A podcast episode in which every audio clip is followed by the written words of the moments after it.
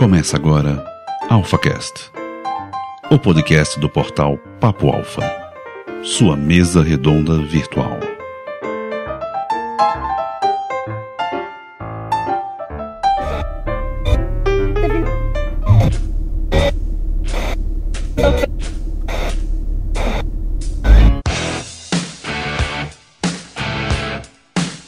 Augusta Perangusta, Alfas! Bem-vindo ao seu lugar para líderes. Está pronto para virar a sua cabeça? Está pronto para remexer as suas bases? Então venha ser um alfa sem cela especial. E afinal, qual que é a necessidade de fazermos faculdades no atual cenário? É apenas uma obrigação que familiares e amigos e vovós obrigam? Ou é realmente importante e existem carreiras que são indispensáveis à bendita da faculdade, da universidade? Então vamos discutir. E para isso eu chamei aqui o meu amigo e letrado mais querido, meu querido Marques Winchester. Ó, a má notícia é que se eu cometer alguma coisa, eu não tenho cela especial. A boa notícia é que eu nunca vou cometer nada ilícito que me ponha na prisão. Só isso. Nem pregação em bairros católicos? Não, isso não é ilícito, mas ok. Nem quebrar santos de macumba? não, você pode fazer o que você quiser. Nem aí aí. E seguindo aqui com o nosso querido Samir Reis, o melhor agente de turismo do Brasil, mas que não fez turismo. Fala galera, é verdade. A maioria das pessoas que eu conheço no turismo não vieram de formação do turismo, eles vieram de outras áreas aí, por incrível que pareça. Que é advogado, por exemplo. Cara, tem muita gente que fez outras formações, administração, engenharia. Conheço caras que fizeram economia e vieram para o mundo do turismo. Quer seja um turismo radical, quer seja para empreender no turismo ou para seguir para o ramo de hotelaria, né? E gastronomia, que também faz parte do turismo. Cara, a maioria dos podcasts também nunca fez rádio e televisão. A maioria veio da faculdade de youtuber, Google. Mas tá aí uma das faculdades mais imbecis que a gente vai falar daqui a pouco é rádio e televisão. Mas vamos deixar Eita, aí você tocou, olha, aí você tocou no meu âmago, porque eu nunca fiz, mas eu sei que é importante. Para com isso, bicho. Ainda bem que eu toquei no âmago, não toquei então, não vá, então faça o seguinte, não vá assistir filme não. Deixa de assistir filme, não grave mais podcast porque você desvalorizou tudo isso. Você é um merda. é? Começando as polêmicas. Polêmicas internas no Papo Alfa, pra variar. E é isso, galerinha. Vamos lá então para nossas polêmicas. Vamos para o nosso assunto. Você está ouvindo AlphaCast, a sua mesa redonda virtual da internet brasileira.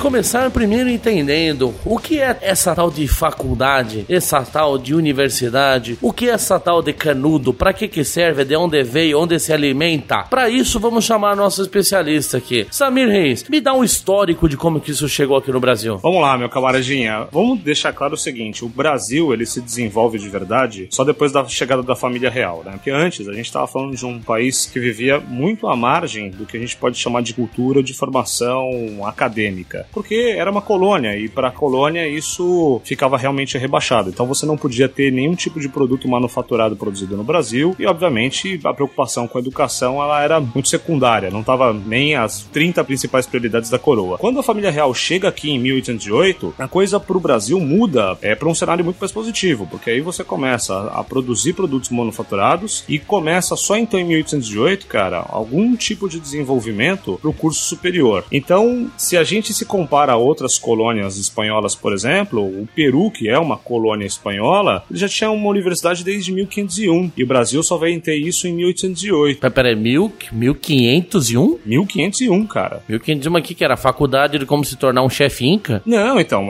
o que, que a gente tinha de principais cursos universitários de formação universitária naquela época? Você tinha o direito, medicina e o comércio. Que são os você... três que existem de fato até hoje, né? Que vale a pena. Então, mas aí vamos pegar um histórico, Andrigo, que esses três cursos, basicamente, é o que movimentava as economias daquela época. Então, pensar em um desenvolvimento de agricultura, por exemplo, era uma experiência passada de pai para filho. E era, de fato, um trabalho secundário. Hoje em dia que você precisou desenvolver isso como uma ciência. Mas durante muito tempo ele ficou à margem do que se conhecia. Tanto que se você parar para observar, os mais antigos, ou algumas pessoas, se referem, por exemplo, aos advogados como doutores até hoje. Porque as pessoas que iam para os cursos universitários, os cursos superiores daquela época eram chamados de doutores. Hoje em dia a gente acaba chamando de doutor quem tem um curso de doutorado, ou um médico, mas dentro do mundo do direito ainda é muito comum esse tratamento como doutor. Mas é, você falou uma coisa interessante que era passar de pai para filho e antigamente, basicamente quase todas ou as profissões era passado, era uma coisa de geração para geração, né? Então, não no caso do direito e no caso da medicina, a coisa funciona um pouco diferente. É, digamos que em medicina você não tinha como trazer uns cadáveres pra sala de casa para ficar dissecando pro teu filho, né?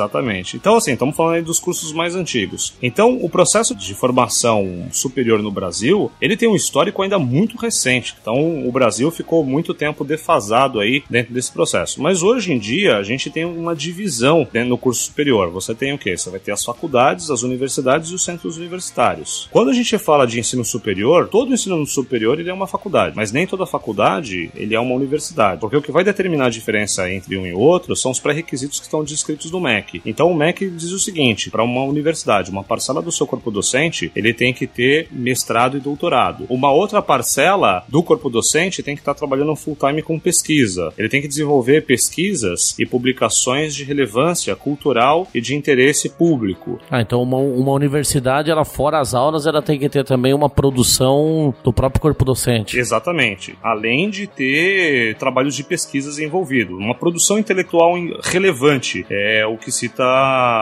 as normativas do MEC. E quando a gente fala de uma parcela, a gente está falando de pelo menos um terço aí do corpo docente, ele tem que ser pessoas com títulos de mestres e doutores. E uma outra parte tem que estar uma dedicação exclusiva né, de trabalho para a universidade. Então, acaba tendo um foco muito mais acadêmico mesmo. E o centro universitário, ele já é um centro multidisciplinar. Então, vamos falar que hoje, em números aí, pelo menos as estatísticas de 2015, tinham registradas 2.391 instituições de educação superior no Brasil, das quais dessas, apenas 8% dessas 2.300, quase 2.400, eram universidades. Então, o volume de universidades ou de lugares onde produz pesquisa, perto do volume total que a gente tem de curso superior no Brasil, ainda é muito baixo. Por isso que a gente acaba perdendo para outros países boa parte dos nossos cérebros aí indo para outros países para poder desenvolver seu trabalho de pesquisa. Entendi. E essa história da questão de você fazer faculdade, que virou praticamente uma imposição hoje familiar, ela é uma coisa relativamente nova também no Brasil, né? Pelo menos pelo que a gente imagina aí, grande parte ali da década de 70, 80 era comum a pessoa terminar o ensino médio e já ir direto para a vida profissional sem faculdade, né? Eu acho que a partir da década de 90, mais ou menos, que se acentuou essa necessidade, essa obrigação de você curso superior, né? Então, eu acho que tem uma coisa que tem a ver também com duas situações. A primeira é que boa parte dos brasileiros sempre ficaram uma margem de ter condições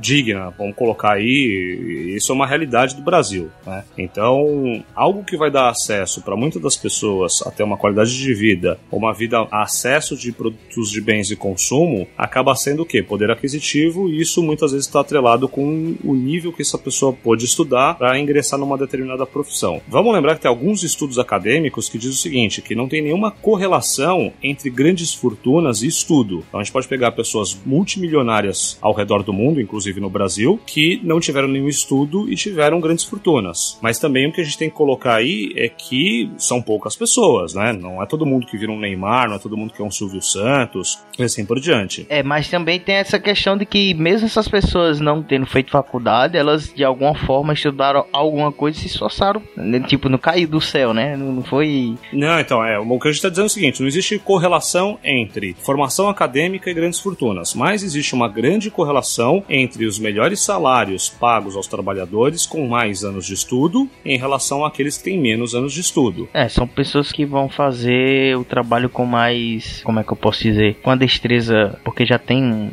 já tem aquilo na mente, né, e tal. E, enfim. É, dep dependendo muito da carreira também, né, que é uma coisa que a gente vai entrar um pouquinho mais à frente ali, que a gente discutir carreiras por carreira, né? Exato. Agora tem uma coisa que você tocou que é muito importante. Muitas vezes o sonho da família, que não teve condições de prosseguir nos estudos porque tinha que dividir seu tempo entre trabalhar e cuidar da família, ser arrimo de família assim por diante, muitas vezes transferiu para os seus filhos o sonho de poder cursar um curso superior. Até porque era uma coisa muito intangível, era uma coisa intocável. Então acabou se tornando também um alvo de desejo. Então, desde, se não me engano, de dois censos atrás, o volume de anos que os filhos já estavam estudando era superior dos seus pais. Porque muitas vezes ele parava, às vezes, no primeiro grau, segundo grau, assim por diante. Então existe aí uma pressão da família ou um desejo, um sonho da família que se reflete naquilo que muitas vezes o avô ou o pai não teve oportunidade. Agora, depois dos anos 80, cara, é, dos, dos anos 80 eu não digo, mas dos anos 90 que você vê uma série de desenvolvimentos de outros setores econômicos que provavam que o fato de você ter um diploma universitário não era impeditivo para que você fosse alguém ou que você pudesse construir alguma coisa, então você abre um leque para vários outros cursos, formações e novas profissões vão surgindo. Pra gente entender um pouco desse pensamento de que faculdade é mais do que necessária e tudo mais, que tem aí, né, principalmente na cabeça de mais velhos, de pessoas mais, mais antigas, né, assim, a gente tem que retornar um pouquinho ali em um momento ali do século 17. Nossa, retornou pra caralho, retornou um pouquinho. Não, um né? pouquinho, é, enfim, a gente tá no que? 21, né? Justamente a questão da Revolução Industrial lá em Inglaterra, né, que exigia que alguns de seus funcionários tivessem esse tipo de ensino para ser bons funcionários, né? E aí a questão, toda essa questão do, da era industrial exigia isso e como era um trabalho que na época era considerado um bom trabalho, né? Um excelente trabalho. Então quem tivesse esse tipo de ensino ele estava bem e aí isso foi passando de geração em geração. Claro que modificou, né? A gente tá numa era moderna e essas questões modificaram, lógico, em relação à indústria, mas a essência continua a mesma, né? É preciso ter faculdade porque faculdade é sinônimo de bom funcionário. É, que nem na época dos escravos, por exemplo. A faculdade de capitão do mato, porra, era concorrida pra caralho, 100 pra 1. O veste na veia. Não, mas vamos lembrar o seguinte, Marcos, quando você fala de revolução industrial, vamos colocar duas coisas, né? A primeira é que você tinha muito a característica do artesão, que é aquele cara que produzia um par de sapatos pro rei, um vestido pra rainha e assim por diante. Com o crescimento populacional, esse tipo de situação para produção em massa já não seria mais possível. Você só conseguiria fazer isso através de automação e mecanismos que pudessem transformar aquilo que era feito de forma única de forma massificada. O que acontece desse processo é que todo mundo vai conseguir criar algum processo para fazer algo de forma massificada, mas para conseguir fazer isso do melhor jeito, você vai ter que empregar aí algumas ciências. E aí vai sim exigir um certo nível de preparação e estudo. Uhum. E essa preparação e estudo, muitas vezes, as suas bases, elas vão vir dentro de um setor acadêmico. Vamos lembrar que também tudo aquilo que a gente vê de desenvolvimento da medicina, da tecnologia, dos transportes ou daquilo que a humanidade tem de necessidade, grande parte acabou vindo daquilo que eram, a gente tinha no começo os inventores, depois as proteções de patentes desses inventores, mas hoje em dia quem acaba financiando estudos e processos de pesquisa, eles acabam nascendo ainda dentro das universidades.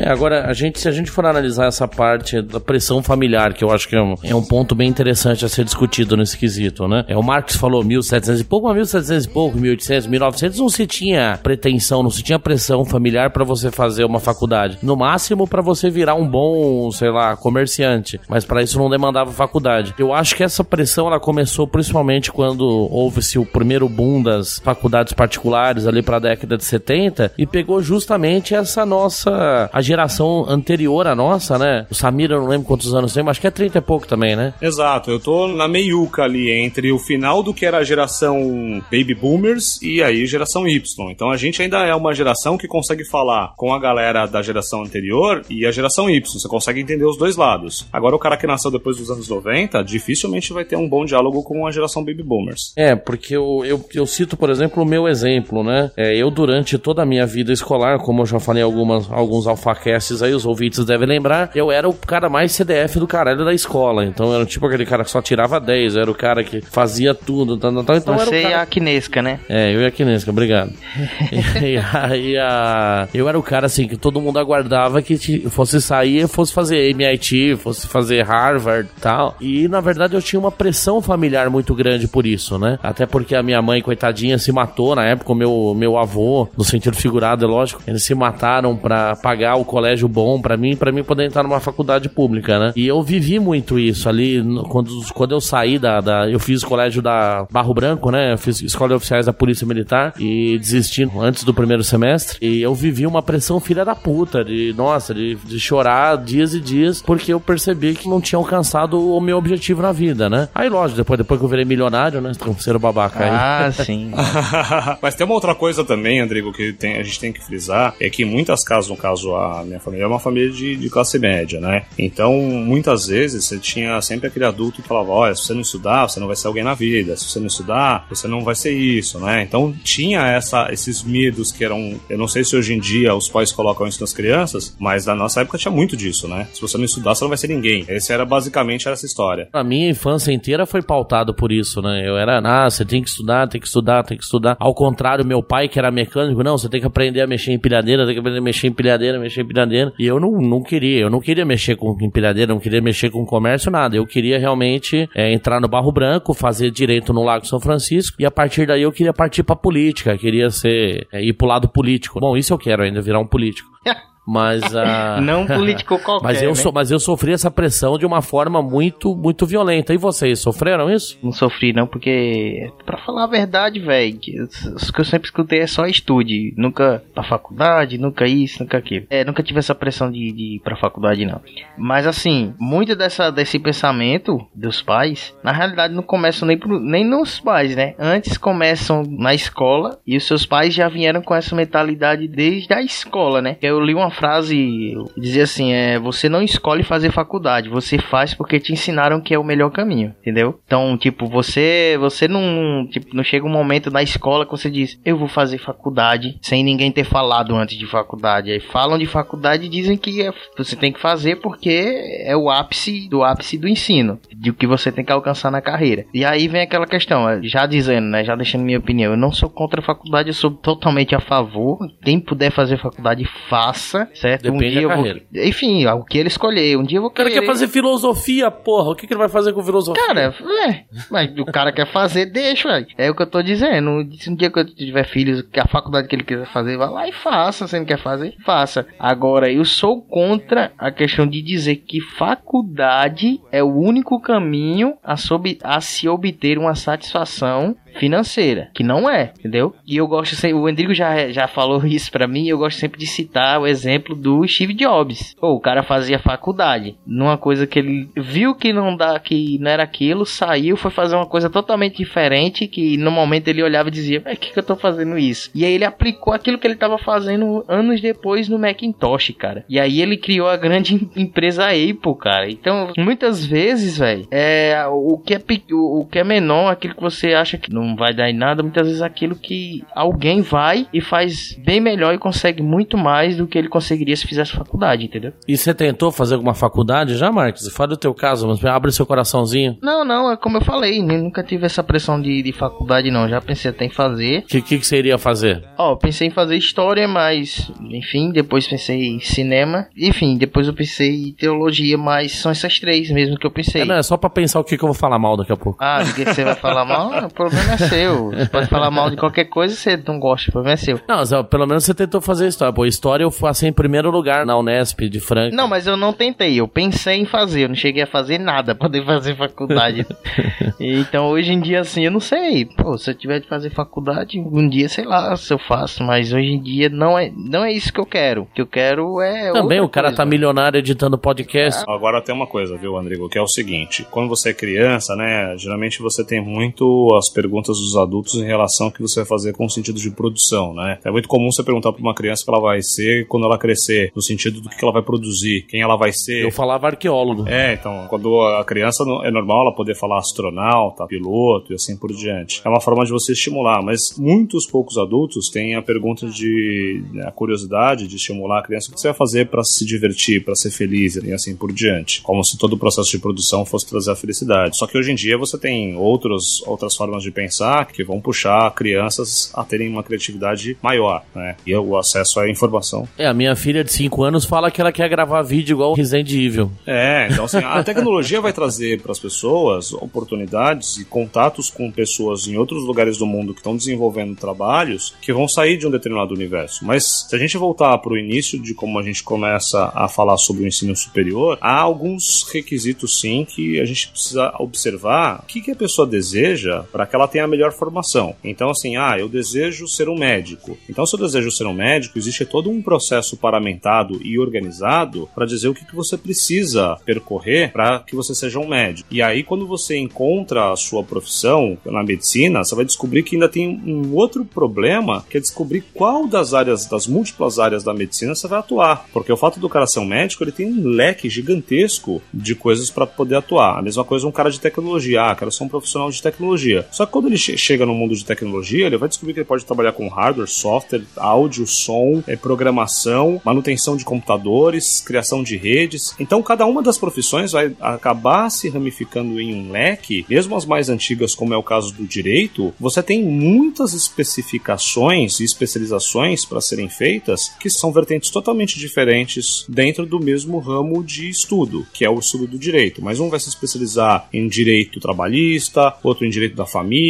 outro em direito internacional, agrário e assim por diante. Agora, você não vai escapar também não, Samirzinho. Abre seu coração. E você, sofreu muita pressão da família? Que faculdade que você fez? Cara, eh, pressão nenhuma, que deixava muito claro assim, escolha uma coisa que você queira fazer. Família nipônica é muito isso, né, cara? Você tem que fazer um negócio com perfeição. Não importa o que você vai fazer. Ah, vou fazer um vaso de barro. Tem que ser o melhor vaso de barro do mundo. Então qualquer coisa que você vai fazer tinha que ser feito com perfeição. Eu acabei me bandeando para trabalhar com finanças no início, né? Então fui trabalhar com administração, fiz a formação em administração e fiz parte do mercado financeiro durante muito tempo. Até que um dia você se perdeu na, na floresta e conseguiu sobreviver por três dias, aí você descobriu. Não, até que não, cara. o que acontece é o seguinte, que aí depois a gente vai ter que falar uma coisa, né? Uma coisa é estudar e a outra coisa é se educar. E uma coisa não necessariamente está ligada com outra. Então, você ir para a escola ou você frequentar um curso é uma coisa muito passiva, né? Porque alguém está te passando informação. Você estudar é uma coisa ativa, porque não necessariamente você tem que estar tá lá dentro do curso, porque você está recebendo informação, você não está estudando, você só está recebendo informação. Estudar é você fazer uma pesquisa, pegar um livro na internet, entender como é que funciona, trocar ideia com outra pessoa e aprender na prática muitas coisas. E a parte da educação, ela tem a ver com um outro cenário, que é tratar bem as pessoas, que é não jogar lixo na rua, que é ser educado com os mais velhos. Então, são três vertentes que vão ajudar a formar uma pessoa melhor. Eu acabei me bandeando pro turismo porque o que acontece? Eu fui escoteiro a vida inteira. Então, eu sempre tive muito contato com a vida ao ar livre e a principal função do escotismo é formar um cidadão, que é aquela pessoa ciente dos seus deveres e direitos. Que, que grupo que você era aqui de São Paulo? Era aqui de São Paulo. Então, assim, por causa disso, é, era na zona leste de São Paulo. Ah.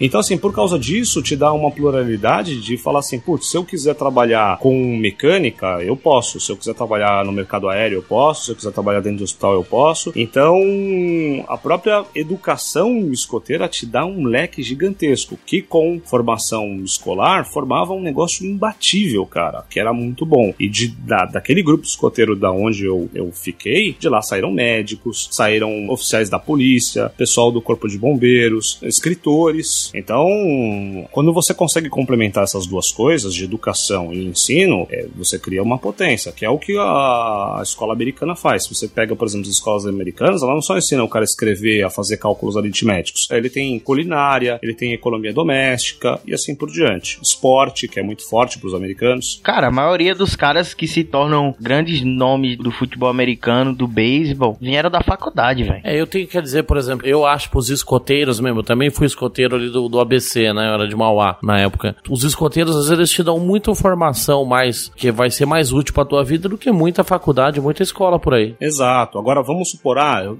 criei o desejo de ir pro mercado aéreo, por exemplo. Não existe, infelizmente, uma universidade para formar um piloto. Então, se ele quiser a formação, ele vai ter que buscar cursos específicos com uma série de centros de formação e de habilitação para poder dar o selo a ele. Ah, não existe uma faculdade chamada piloto, não? Não tem, cara, não tem. Se você olhar, não tem. Não tem uma universidade que forma é tipo uh, um curso de bordo. Então. Exato. São cursos especializados que dão certificações internacionalmente reconhecidas, mas que não existe um processo com um curso de nível superior. Então, por exemplo, uma das profissões que tem maior pressão no mundo são as de controlador de voo. Não existe uma universidade para formar um controlador de voo. E eles são muito importantes hoje em dia no mundo globalizado. Caramba, você precisa imagina. fazer negócios. E aí, como é que você faz esse cenário? Agora, outros cursos que tiveram maior volume de procura. Não, mas aí é, é que tá. Às vezes, é, abrindo parede dessa questão que você falou, que não tem faculdade especializada para piloto e para controlador. Às vezes ter esse número de vagas abertas que uma faculdade faculdade proporciona um número maior, né? Faculdades, enfim. Às vezes não abre espaço para que mal, maus profissionais, que às vezes estão ali só por, vamos lá, pensando em dinheiro, entrem no mercado de trabalho e, cara, o controlador de voo, qualquer errinho ali, o cara vai ser responsável pela morte de o quê? De 300 pessoas dentro de um voo, entendeu? Não, ô, ô Marcos, mas o que eu quero dizer é o seguinte: você começa a formar muito dos profissionais, no caso dos médicos e advogados no começo, e depois você tem as ciências comerciais. Então, por exemplo, no centro de São Paulo tem lá a faculdade de comércio. Só que aí a sociedade viu que você precisava de outros profissionais e automaticamente uma padronização na forma de formação desses profissionais. Aí você tem aí tecnologia, por exemplo, é um dos cursos mais recentes. E você tem não só faculdades, como cursos altamente especializados para poder formar profissionais para esse sentido. É claro que alguns cursos vão permitir que pessoas autodidatas, que são pessoas que têm a capacidade de buscar informação e aprender sozinhas, alguns cursos vão permitir isso. Outros não vão ter essa abertura, pelo menos não vão ter o reconhecimento legal para o exercício da profissão, que é o caso do direito, o caso da medicina e alguns casos especificamente do turismo, que você precisa de um reconhecimento legal para o exercício da profissão. Mas turismo tem que ser obrigado a ter faculdade de turismo? No caso do guia de turismo, por exemplo, ele precisa de uma formação e um registro no Ministério do Turismo. Uma pessoa que estiver ganhando dinheiro como guia de turismo sem ter passado por essa formação, ele pode ser sim enquadrado como exercício legal da profissão, por exemplo. E tem outras profissões por aí que tem a ver com condição de pessoas ou que coloquem em risco a vida de pessoas que vão ter determinadas exigências. Você está ouvindo AlphaCast, a sua mesa redonda virtual da internet brasileira.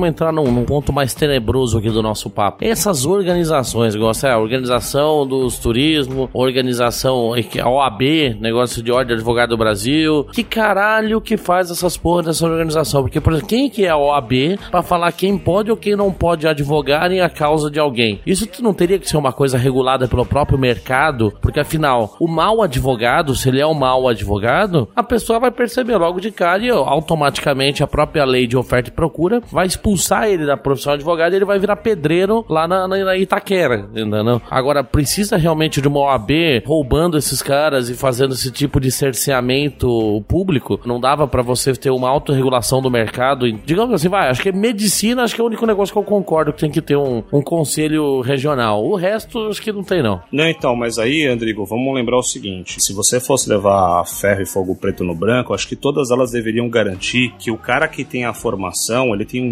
mínimo necessário para poder exercer uma determinada profissão. Por exemplo, se o cara resolve fazer o curso de piloto, ele pode fazer o curso de piloto mais caro do mundo, mas se ele não passar numa prova de certificação, por exemplo, você não pode colocar esse cara para voar porque ele vai colocar em risco a vida de pessoas. Vamos lembrar que a gente teve um problema sério na Lufthansa alguns anos atrás, que o cara ficou preso sozinho lá na cabine e matou todo mundo, cara. Então, assim, esse tipo de situação de testes psicológicos ou de aplicação de provas vai atestar que esse cara tem no mínimo necessário para poder trabalhar exercendo a profissão dele. Se você pegar, por exemplo, os índices de aprovação da OAB, eles são ridículos, cara. Eles são ridículos. Por N fatores, já conversei com vários advogados e há várias explicações, mas ele não chega, cara, muito, em São Paulo, por exemplo, ele não chega a 10%. Caramba, 10%. Não chega a 10%. Aí você fala assim, poxa, mas esse cara, ele foi lá, ele cursou um curso superior, ele frequentou as aulas, ele passou nas provas, mas mas para aquilo que é exigido, muitas vezes ele não tem o mínimo necessário. Eu não sei dizer qual que é o índice de aprovação, por exemplo, do cara para ele poder ser no Conselho Regional de Medicina, que aí você tem lá também enfermagem, etc. Mas eu não vou acreditar que seja 100%. Então você fala assim, poxa, esse cara, esse profissional, ele se formou, ele tem um diploma, mas não necessariamente ele está apto a, exercer a profissão. Vamos pegar um outro exemplo, eu vou pegar uma coisa mais tangível aqui. Tem muitos profissionais que a gente entrevista, tanto para ser motorista, porque a gente é uma agência de turismo, como para ser guias de turismo. Cara, na entrevista a gente percebe, pô, esse cara não tem a postura necessária para poder conduzir pessoas, porque a gente muitas vezes coloca a vida dos passageiros ou dos clientes na vida de um profissional. Então,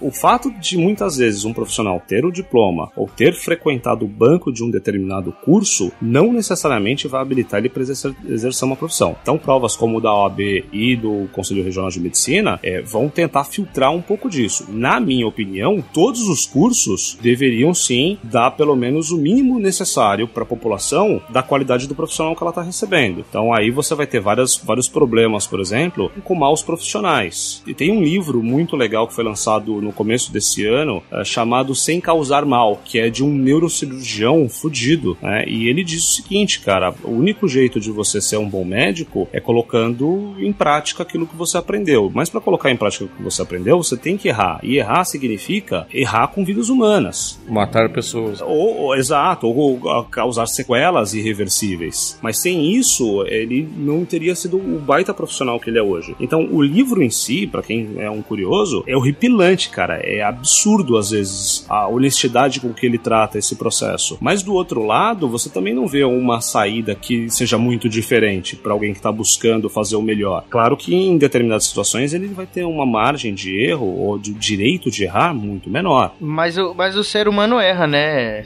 O ser humano erra, mas vamos lembrar o seguinte: o que acontece é que você foi pegando em todos os profissionais uma série de erros que posteriormente você teve que colocar dentro dos cursos, e isso de todos os cursos, né, para todas as formações de profissionais, ética, filosofia, psicologia, porque muitas vezes a inteligência emocional do cara, ele foi preparado tecnicamente, analiticamente para exercer uma profissão, uma profissão, mas psicologicamente o cara não tem a mínima condição. De novo, o caso do, do piloto lá da Lufthansa. Ele tecnicamente era muito bom, ele é um excelente piloto, ele passou em todos os cursos de formação, ele tinha todo o processo em dia, mas o psicológico dele levou a uma situação catastrófica. Sim, sim. É só, só complementando a minha, a minha fala para quem tá ouvindo não pensar que eu, que eu, quando eu falei assim que ser humano erra, eu entendia quando os caras faziam coisa errada que era para fazer e tal, fazendo apologia. Eu só tô querendo dizer que é o seguinte, é, o ser humano erra e inevitavelmente algo vai acontecer algum dia, alguma coisa, entendeu? Não, não é uma coisa que vai ser infalível. Algum dia um, algum médico teve alguma falha, por melhor que o médico seja, por melhor que o melhor cirurgião que ele seja, ele teve existiu alguma falha. Ou ele pode aprender com a falha de alguém, né? Então, Exato. às vezes a falha de alguém serviu como exemplo pro aprimoramento do ensino, muitas vezes. Não, mas assim, o, ele mesmo pode ter falha. Vamos, vamos, vamos colocar o exemplo assim mais prático. Vamos dizer que o cara está em uma cirurgia ah, do coração, por exemplo. E aí no meio da cirurgia, enquanto ele está fazendo uh, cirurgiano, ele comete uma pequena falha. Cirurgi, cirurgiando? Peraí, existe esse termo no. no... Eu acho que existe, Não, né? né? Não, não sei, mas,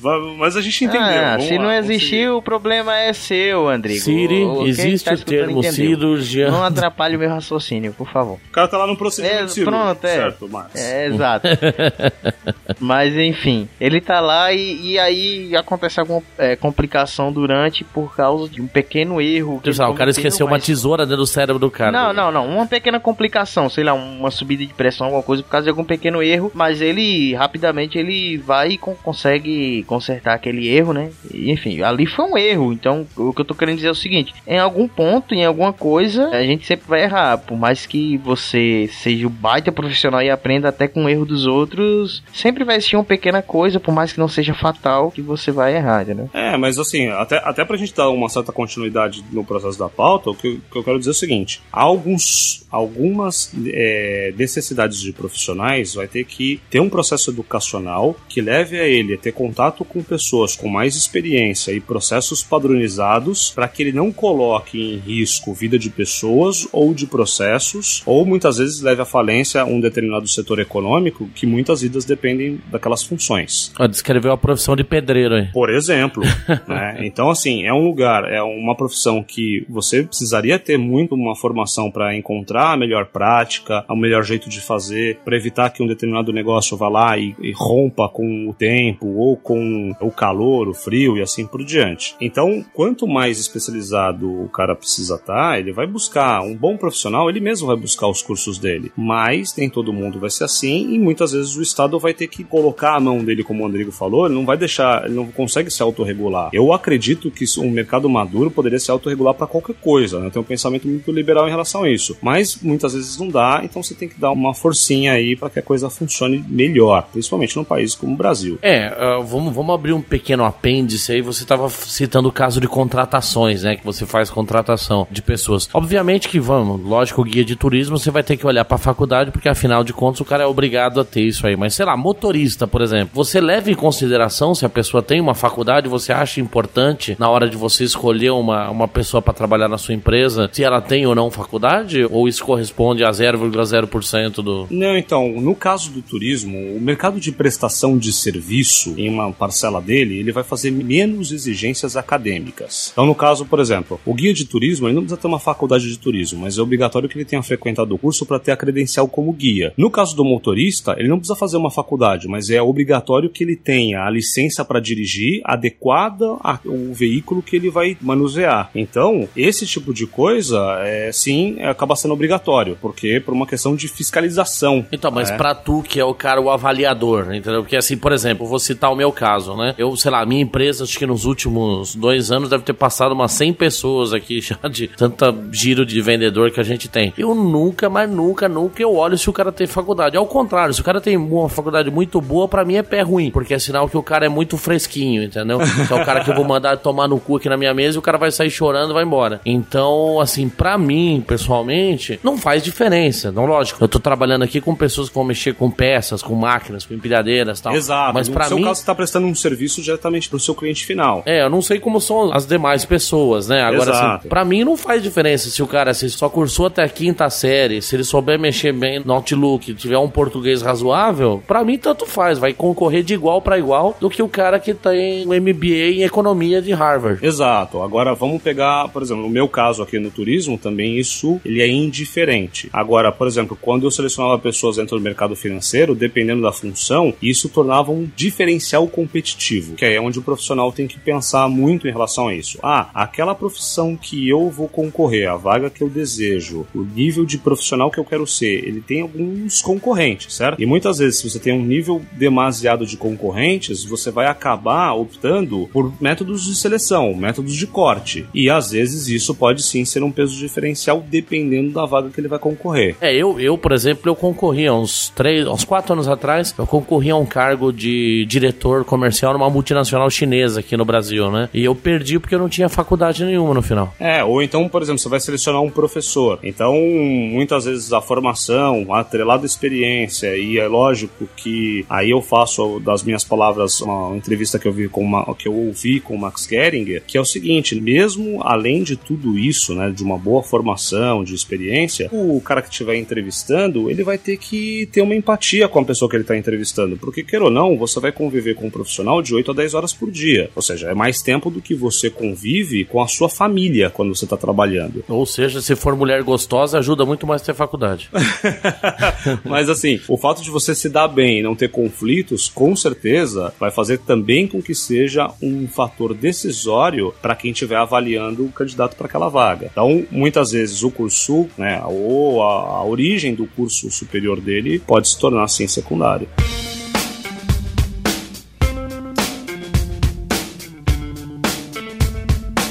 Mas isso nos leva a uma outra questão, que agora vamos entrar na reta final aqui do nosso podcast. Vamos discutir um pouquinho, vamos ser polêmico, vamos usar o nosso lado alfa polêmico agora. Afinal, onde é necessário o canudo e onde não é necessário, né? Vamos lá, vamos entrar numa polêmica já, por exemplo, aqui agora que é uma coisa que volta e meia volta nas redes sociais aí. Jornalista, vocês acham que é obrigado o cara ter uma faculdade? Ó, ficou bem polêmico nos últimos dias, é, nos últimos tempos aí na internet, rolou um pouco disso. Se a gente pegar aí, tem bons jornalistas e bons colunistas de jornal que ajudam a alimentar o conteúdo que não tem formação jornalística. É um pouco complicado dizer isso, mas é claro que o que eu imagino, se você quer escrever bem, se você quer se especializar, por exemplo, em esporte, escrever matérias de esporte, seria muito importante que você fosse buscar uma formação nesse sentido. Se ela é uma formação superior ou não, aí fica a cargo do selecionador. Mas para quem está consumindo a informação, quanto melhor melhor você saber tecnicamente aquilo que você está fazendo, é muito melhor. Uma coisa é você fazer um churrasco por dom, outra coisa é você fazer um curso de churrasco que você vai entender a temperatura da carne, o que acontece quimicamente com os sabores. Você está buscando uma autoformação para ser um profissional melhor. Inclusive tem um Tourcast que é muito bom falando sobre esse tema. Inclusive aprendi a fazer churrasco depois dele. Olha aí, cara, pode ouvir que é. Que é o Tourcast número. Não vou lembrar o número, mas é sobre churrasco, né? Gente, e vamos meu lembrar que a Deus. chefe Letícia. Vocês não lembram do próprio fez a gravação. Tourcast? Não, do número, não vou. Eu, eu, gravei, eu gravei tantos. Mas assim, é, ela, ela é uma advogada sensacional, cara. E resolveu ir pro. E ela diz isso no cast, né? Tourcast número 17. É, era isso que eu ia dizer lá no começo. Eu lembrei dele, dela, mas aí surgiu agora a oportunidade. É mesmo ela falar isso, né, cara? E eu fui buscar vídeos, porque ela também faz um programa, né? Não sei se ainda faz, na TV fechada, né? Ela faz o programa A Louca da Pimenta. É isso. E aí eu assisti, eu tenho até aqui salvo e eu assisti o programa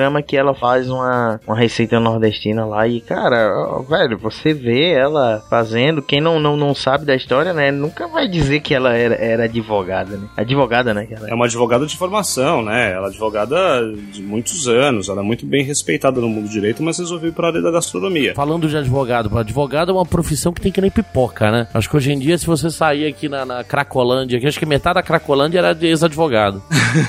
Mas, por exemplo, tem algumas profissões que exigem sim, o Andrigo. Por exemplo, medicina, direito, são formações profissionais que ela é indispensável. Mas direito, direito, por exemplo, o cara tem que saber argumentar, né? O cara tem que saber, vai, as leis ali. Mas, mas, na verdade, as leis o cara decora na hora que qualquer retardado faria de pegar aquele livro e fazer na hora. Na verdade, eu acho que o direito tá mais pra argumentação do que pra você decorar a lei, né? Não é só isso não, cara. Por exemplo, na administração que a gente acaba tendo algumas aulas de direito, um nível bem superficial, então você tem uma ou outra cadeira de direito, você aprende muita coisa, cara. Você aprende muita coisa com aquilo que você tem direito e aquilo que você poderia exigir como cidadão, que muitas vezes você não faz. Então acho que essa passagem de bastão de informação, ela é muito mais importante do que simplesmente a lei como ela é dita. Então isso ajuda bastante, sabe? Isso forma a pessoa num nível superior. Eu acho que é, esse é o principal. O cara sentar lá, ele começa a falar de um determinado assunto que distribui conhecimento para os seus alunos. Então esses dois cursos eu diria que sim, ele, ele tem uma obrigatoriedade. Outros aí a gente já vai perceber que não. Cursos, alguns cursos de tecnologia, é, cursos de, de algumas formações de serviço, por exemplo, ah, desde mecânico, motorista, assim por diante, ele vai ter cursos de formação muito específico, mas que vão tornar secundário a necessidade de uma formação superior. É, com certeza. Agora, se a gente analisar, por exemplo, né? Eu não vou falar um pouco do meu mercado, porque afinal é o que eu tô mais em contato, né? Dentro do meu mercado existe, por exemplo, a faculdade de logística, né? O que que o imbecil estuda quatro anos, a maioria agora até de Ei, faculdade de dois anos, dá ei, pra aprender. cuidado que eu Ele tem fiz, que aprender a pegar uma caixa no lugar A e colocar a porra Ei, da caixa não, no não é lugar assim B. não. Pra que precisa de uma faculdade de logística pra fazer isso, cara? Não, você tocou agora. Você tocou agora em mim, não é assim não, amigo, viu? Eu não fiz faculdade de, de, de- de logística, não, mas eu fiz técnico de logística dois anos, tá? Eu vou lhe dizer uma coisa, não é.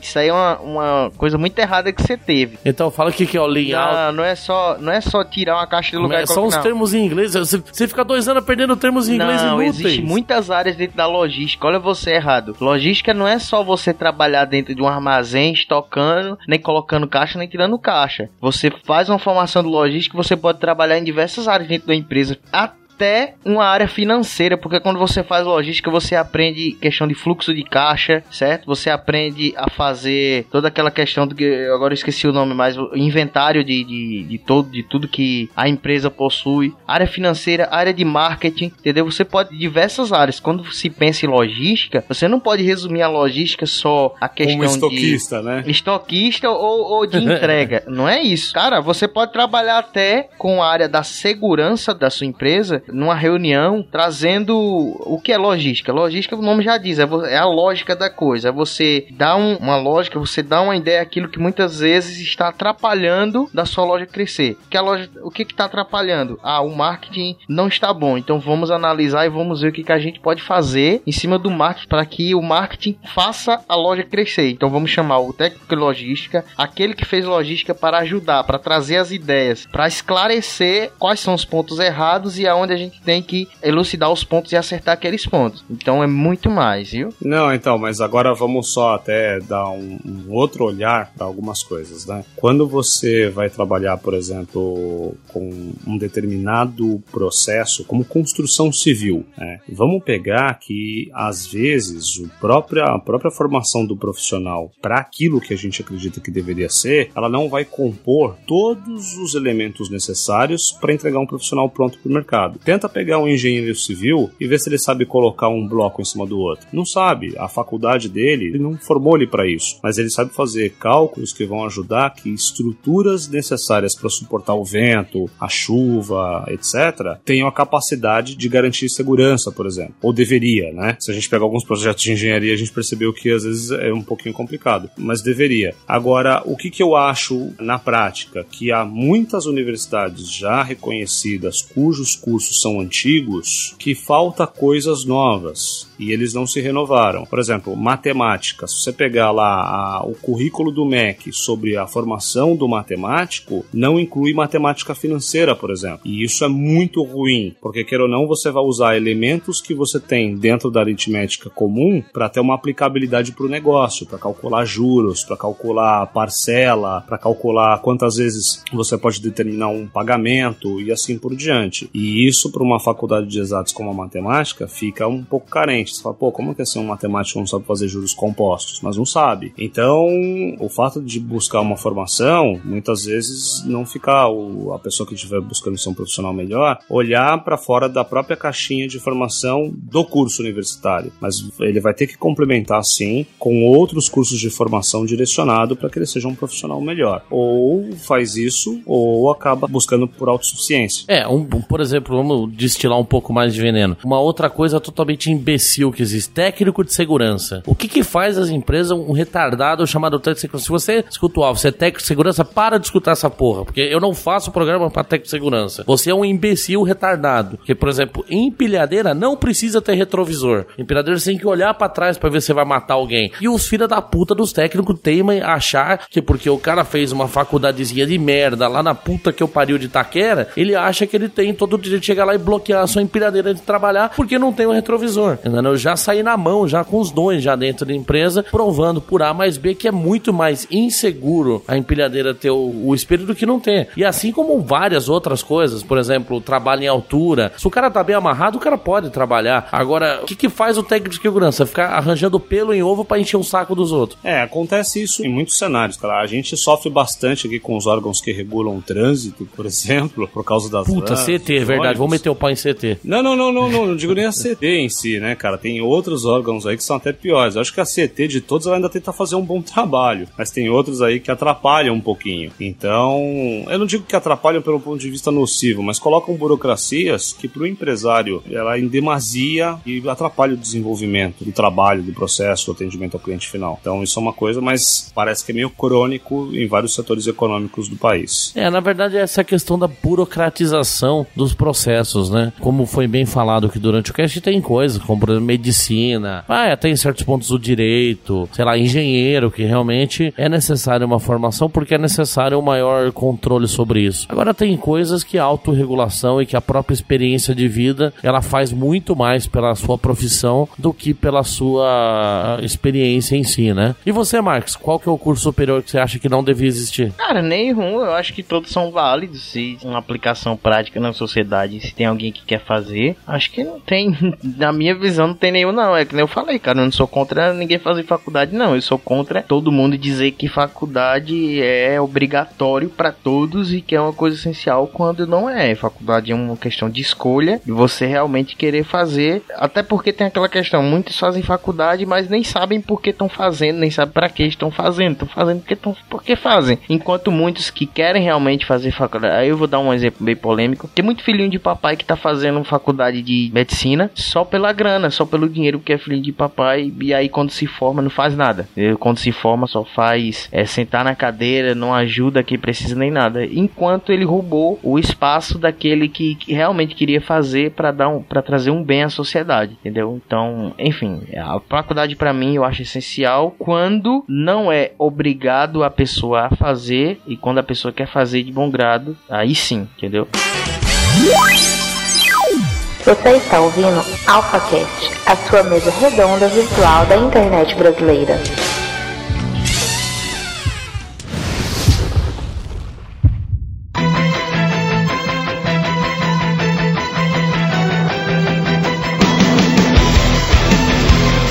Verdade, companheiro Alfa. Então, se você tá aqui, se chegou até o finzinho desse mais um Alfa, é recado que a gente tem para falar é isso aí. Recado aqui de um burro que vos fala, de um cara que não tem faculdade nenhuma. Siga o seu destino. Se for para fazer faculdade, vai fazer, vai ser legal, vai virar um médico, vai virar um engenheiro, vai virar um técnico de segurança, vai virar o caralho que for. Agora, se você não quiser, se quiser fazer vídeo imbecil no YouTube e botar o não salvo para ver se a sua empresa deslancha, também faz isso aí que dá certo também. Entendeu? Se quiser virar editor de podcast, faz também, porque tem cara milionário com isso aí. Quem? Quem? Entendeu? Quem? E se quiser virar dono de agência de turismo, também é um negócio que dá dinheiro pra caralho, entendeu? É, eu diria o seguinte: o seu objetivo é ser um profissional reconhecido, não necessariamente um curso vai te dar isso, mas você procurar fazer o melhor de você, com certeza é que vai fazer a diferença. É, mesmo que você tenha ou não um curso superior. É a pessoa, é o profissional, é ele que vai fazer a diferença. É, com certeza, seja o que você for fazer, seja o melhor do que você está fazendo, se dedique, que com certeza resultados aparecerão. Não corra atrás somente de dinheiro, corra atrás da sua felicidade, atrás da sua realização profissional, que o resto vem atrás. E assim, nós agradecemos o nosso querido Samir Reis, que esteve mais uma vez com a gente. Fala aí, Samir, não, tchau, tchau. Fala aí da, do querido Tourcast, faz teu jabá. Oh, valeu, obrigado mesmo aí a todos os alfas que acompanham esse podcast. É um que eu assino e também escuto e eu fico muito feliz de poder ser convidado aí para participar de alguns assuntos. Não sei se eu consigo ser tão polêmico quanto os alfas aqui principais, então às vezes acho que eu sou o beta.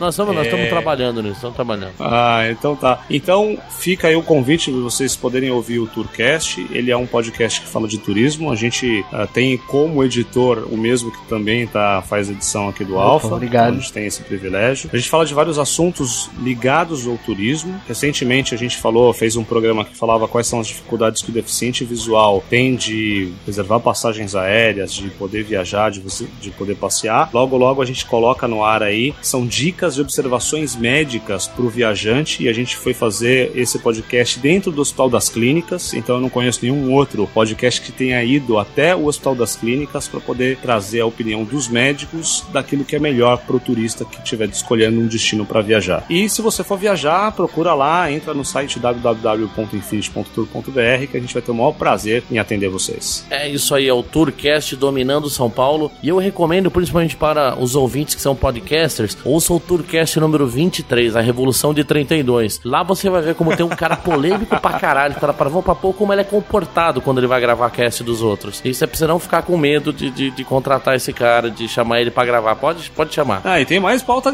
vindo aí, né, Andrigo? Fala aí, tem mais é, pauta vindo aí. Então fica esperto que com certeza a gente vai fazer novas uniões entre o AlphaCast e o Tourcast. É, vamos lá, Suruba Podcastal é com nós mesmo. E agora o nosso querido editor, o nosso querido Marquezinho, fala aí, rapaz. Bom, galera, quero agradecer a todos vocês novamente, né? Mais um Alpha que a gente gravou. O Andrigo hoje até que se comportou, para todos aí que amam demais o Andrigo. Mas galera, é isso aí, valeu, muito obrigado a todos vocês. Como todos sabem, por enquanto, só aqui no Alpha, né, que eu, que eu participo, que eu gravo. Só aqui no Alpha, como se fosse pouca coisa. o cara tá no podcast mais polêmico do Brasil, é... falando só aqui no Alpha, como se fosse a segunda-feira. Em breve aí tá surgindo um novo, né, Sami? É, isso aí, tem um projeto novo aí surgindo. Ah, é? Estão com um projetinho por trás das minhas costas, que legal. eu não tô sabendo. Bonito isso, continua assim. muito obrigado aí a todos vocês. Continuem aí nos escutando, continue comentando. Enfim, é isso. Muito obrigado mesmo. Tem muito o que falar, cara, é isso. e para finalizar, então, eu chamo vocês justamente para isso. Vem interagir conosco, galera. O nosso pagamentozinho aqui, o que, que é? A sua estrelinha no iTunes. Tá faltando avaliação. Acho que nem, nem o próprio Marques ainda não fez a avaliação do iTunes do, do Papo Alfa. Ó, oh, eu fiz, eu Cê... fiz, hein? Ah, o Samir fez, fez a lição de cara. Mas nem o, nem o editor do programa fez. Então, galera, vamos entrar lá no iTunes, vamos lá dar cinco estrelinhas pro Alfa, dar quatro quatro, três não. Se for três, aí não dá, não dá nada. E também vamos chamar o pessoal no Twitter. Vamos lá, eu sou polêmico pra caralho. Twitter é o lugar ideal pra se falar de polêmica. Qual que é o nosso Twitter? É o arroba papo alfa. Vai lá, o vai lá. O Andrigo sempre tá por lá. Como eu sempre falo, não sou muito de Twitter. Eu tenho, mas não sou muito. Mas o Andrigo sempre tá por lá fazendo suas polêmicas, principalmente nesses últimos sempre dias. Tretando. É, é, Andrigo. o, o, Twitter foi feito pra isso, pra tretar. Acho que Twitter e treta tá extremamente ligado. E Samir, qual que é o nosso Facebook? O Facebook é Papo Alfa. É isso, meu. Dita lá Papo Alfa que você acha. E o nosso e-mail, Marques? E-mail papoalfa.gmail.com. Manda aí seus comentários, manda aí suas ideias, pode falar com a gente. Não só nos e-mails também, mas é, é aí embaixo na postagem. Enfim, fale com a gente, reclame, xinguem o Andrigo, vocês estão liberados para isso. É, se você for técnico de segurança, pode xingar bastante. Pode xingar que eu não gosto de você. Mas é isso aí. E enfim, nós conclamamos todos os alfas. Você concordou? Fale com a gente. Discordou? Fale com a gente. Mas não fique indiferente, porque o nosso nome é discussão, nosso sobrenome é polêmica. Saudações e lembre-se, a de Augusta Perangusta. Por caminhos difíceis chegamos à glória.